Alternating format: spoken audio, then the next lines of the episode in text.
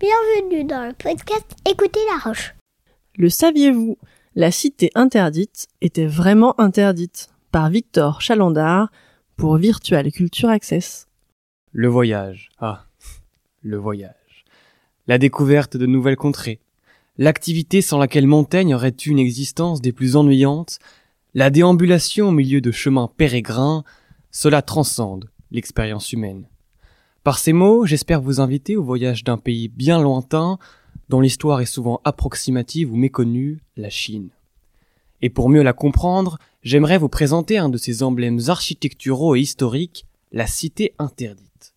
On connaît tous ce lieu étrange et mystérieux, mais qu'est-il réellement?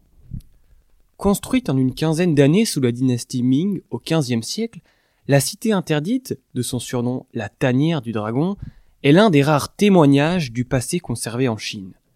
Ce palais, le plus grand du monde en superficie, avec environ 720 hectares, est aussi l'un des plus visités. Deng Xiaoping souhaitait que tous les Chinois le découvrent au moins une fois dans leur vie. De 1420 à 1912, 24 empereurs s'y sont succédés jusqu'au renversement de l'Empire et l'abdiction de Puyi, dernier empereur chinois. Durant cinq siècles, la cité interdite fut un temple politique d'exception, malgré le fait que personne n'avait ni la possibilité de s'y rendre, ni de le visiter. La cité interdite s'apparente en effet à un château fort. Des douves remplies d'eau et des remparts de dix mètres de haut protègent le site. Mais cette apparence n'est pas trompeuse.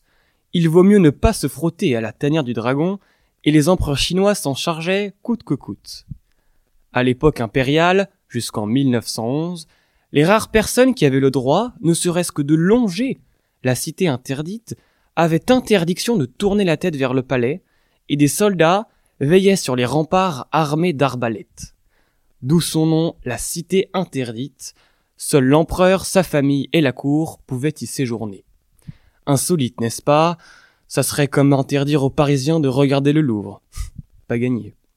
Bref, la cité interdite, c'est également plus d'un million d'œuvres chinoises réunies en son sein, servant non seulement à légitimer aux yeux du monde la richesse de l'histoire de l'Empire du Milieu, mais également à constituer un trésor de l'art et de l'histoire de l'humanité. Et c'est donc de cette façon que l'idée d'une transformation en musée prend forme au début du XXe siècle, devenant officielle lors de son inauguration le 10 octobre 1925. Depuis, la cité interdite a été profondément rénovée et les travaux continuent sans interruption jusqu'à aujourd'hui encore. Œuvre d'art classée à l'UNESCO depuis 1987, le palais impérial de Pékin est un ensemble en bois beaucoup plus fragile qu'il n'y paraît.